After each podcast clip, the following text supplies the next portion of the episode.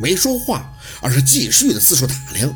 院子里的杂物不多，入眼也就算是一目了然了。直到看向洋楼紧闭的进户门，再次发觉不对。双开的仿铜防盗门，门没问题，一般洋口别墅都是这样的入户大门。关键是门角边缘的墙体上怎么会有一个大洞呢？篮球大小，你说是狗洞，这都有人信。但位置不对呀，好端端的一个小洋楼，高大上的一个入户门，墙边怎么会被刨出个洞呢？杀风景透风也就算了，没有这么霍霍自己的房子的。问题这洞还不像人为的，洞边的水泥砖时空挖成锯齿状，泥灰碎石一地，仔细看还有挠痕，难不成是用指甲绊到的？想起林叔脖子上的伤疤，你妈的，那要是这么看，那哪是手指甲呀，这就是铁钩子呀！显动，小六小声的在宝子旁边念叨：“咱们进去吧，我怎么觉得不太对劲儿啊？”有人在看他们俩，六啊，保持警惕。宝四谨慎地朝后退了一步。这小楼窗户里的帘子都拉着，站在外边是看不到屋里情况的。但宝四有感觉，打他一进院子就有被人打量的感觉。悟性再差，先生的敏感度那还是有的。手谨慎地摸向了后腰的挎包，家伙事儿随时准备出手。这要是个上来就干的，必须得时刻做好准备，谨防吃亏。小六身上也斜挎着大包，那里边都是宝四备用的瓶瓶罐罐。大概是看宝四表情太过严肃了，他也没有再说什么，憋着一口气在身边站着，双眼紧紧地盯着洋楼的大门不放。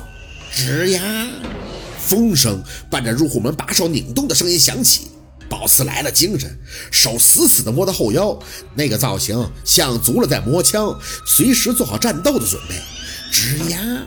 大门微微的一摇晃，慢腾腾的在他们眼前推开，脸上再次一麻，一股说不清的煞气迎面而来，眉头一紧，凶还有怨。门里很黑，跟屋子里帘子全部拉严有关。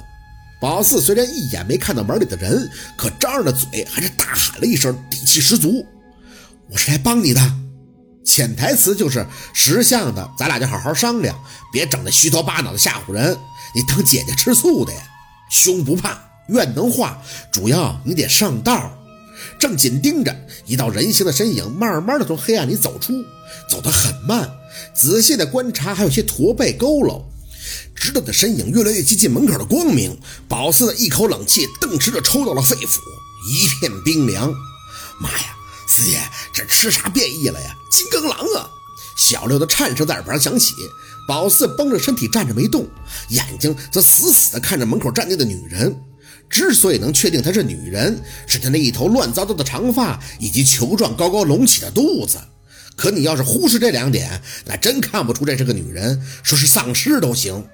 他没抬头，头发就这么半遮不挡的挡在眼前，只穿了一身秋衣，很壮，上身驼背的厉害。顶着本就是气球似的肚子，特别的高，那俩胳膊垂着，只是那指甲又黑又长的，就像是五把弯弯的尖刀，冷风里还泛着寒气儿。难怪那林叔跑得比兔子都快了，看来上次他能捡条命，这都不容易。宝四咕噜咽了一口唾沫，见他站着没动，就补了一声：“我是来帮你的，究竟有什么冤屈这么磨人啊？”既然阴阳盘给提示过，宝四可以确定的不是脏东西。气又能确定是有冤的凶物，那就说明是畜生。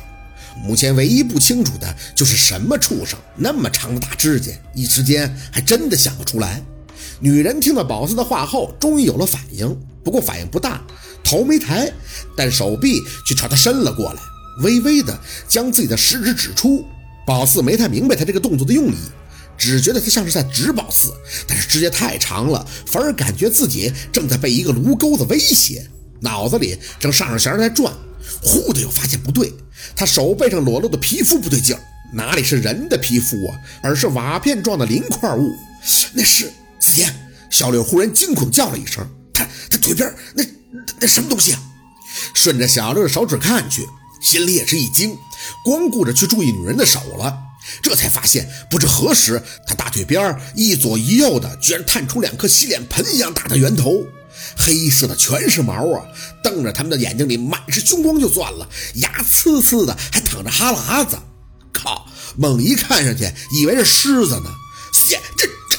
小六毛了，扯着宝四的胳膊，说话也结结巴巴。这这这这咋好吧？这两个毛皮很厚的大家伙慢悠悠地从女人腿边出来，别看动作缓慢，可是气势很足，尖利的牙齿白森森的朝着他们呲着，眼睛贼亮贼亮的，全是狠光。没叫，只低声的闷吼的哼哼，满是威胁。四姐，他想放狗咬咱们呀！小六不知道怎么办了，声音哆嗦着，旁边开口：“他他他他上啊！”宝四没什么反应，特别起范淡定的朝前迈了一步，随即扭头就撤，跑啊！小六懵瞪的看着宝四：“四姐，你好啊！”宝四来不及多说什么，拉着他的胳膊就往院子外边溜。搞笑呢，两个加起来能有两百多斤的藏獒，你还上，这他妈上炕都费劲。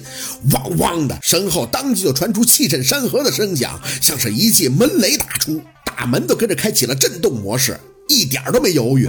宝四的速度绝对比刚才那林叔还快，刚冲出门口，十米开外，伸着脖子开着车门在卖单的林大爷就骂呀了一声，砰的把车门关紧了。宝四心里这个气呀，你现在倒是好气的帮忙撩扯一下啊！不过他关门前还是很讲究，扔出了一句：“宝四啊，有狗啊，快跑啊！”知道啊，头都不用回，都能听到后边吭吭叫着，能把地踩出个窟窿的声音。可宝四的车离得远呀，迅速的计算了一下速度与力度，觉得完全撑不到拉开车门，就得被这俩大玩意儿给扑倒了。几乎没怎么合计，朝着大门旁的树林就奔去了。身后吭哧声越来越近，一开始是拉着小六跑，一出门就变成小六扯着宝四狂奔了。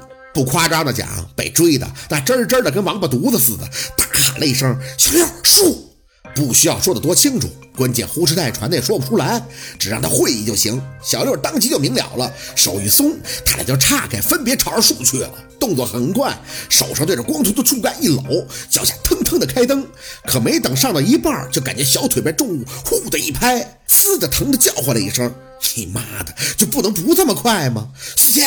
小六在旁边那棵树上叫，他爬的比宝四快，这算是他们村里的小孩从小到大都会的技能。宝四呢，四五岁就会爬树了，但怎么说男女都有差别，就算是再灵巧也爬不过小六。再加上这俩大狗像是某劲儿跟他磕似的，没等宝四上去就立起来了，这一大爪子差点没让他掉下去。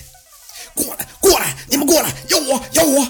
小六从包里掏出宝四备用的白酒，就朝着那俩不停用爪子扑宝四大狗打，咬我呀，咬我！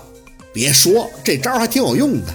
宝四死搂着树干，且等那俩狗注意力稍微的转移，就咬着牙蹭着往上爬，裤子磨得那是沙沙直响。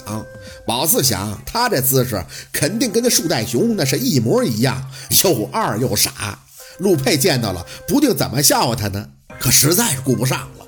谁知道林叔家还能养这么凶猛的大型犬呀？一嘴下去，那都能把骨头咬碎了。谁敢硬拼？爬到了安全高度以后，宝四算是能稍稍的吐出口气。转过头，林叔和林大爷开着车，速度很慢的朝他们开来。林叔还特意降下车窗，对着宝四喊：“薛先生，你没事吧？像没事吗？”林叔，你不说狗在笼子里呢吗？这是哭的心都有了。他是来驱邪的，又不是来被狗撵上树玩的。是在笼子里呀！林叔远远的传来声音，居然透着那么一丝无辜。你给放出来了！我疯了！我是婶子放出来的。我看到的时候，他就站在婶子身边。宝四瞄了一眼，还在小的那棵树下仰着头朝着他叫的藏獒，只能回头看着林叔喊：“林叔，先把狗弄走啊！”林叔的车没敢开得太近，透过风挡看着那林大爷脸也是满脸的惊吓，大概是被他跟小六这一出狗嘴逃生给惊到了。要不是他们会这技能，早就被扑的给人家开荤了。你你等等啊，大虎、二虎！林叔大老远的就在那喊，宝四抱着树的胳膊都麻了。可那俩狗不为所动，还在不停的朝着小六叫，像是被小六那几下子彻底给激怒了，叫的不过瘾，居然挺着身子就往上撞。宝四瞪着眼，这也就是个细高高的白杨树，哪儿经得起这俩家伙这么撞啊？一撞，小六就跟树上的猴似的左右摇晃。他虽然死咬着牙关没喊害怕，但宝四看着心都惊了。林叔，你快呀！大虎、二虎，林叔还在那喊。末了给宝四来了一句：“薛先生，你别着急啊，上秋我才买回来的，跟我还不太熟呢。”天哪！这胳膊一松，差点没秃了下去。你不熟，你不看住了，弄两个狗在这玩惊心动魄呢。你这大概是看着情形也实属紧张，林叔开始低低的按起了喇叭，嘴里不停的喊着俩狗自己都不认识的艺名：大呼、二呼、呼你大爷！宝四真是无语望苍天呀！大呼、二呼，林叔的喇叭还在狂按，车子呢也越来越近，只要是控制不住，那小六就掉下去了。许是喇叭的声音太过尖锐，那俩狗就跟嗑了药似的，有玩命一般的撞着小六的树。小六抿着唇，用力地抱着光秃秃的树干，身体却不听话的开始越来越往下沉。滴滴滴滴，大呼二呼，林叔徒劳地叫着。那俩狗一回头，居然看到他的车目露血光，嘴里汪汪地狂叫了几声叫嚣，然后就继续撞树，想让小六这个猎物下来磨牙。我的天哪！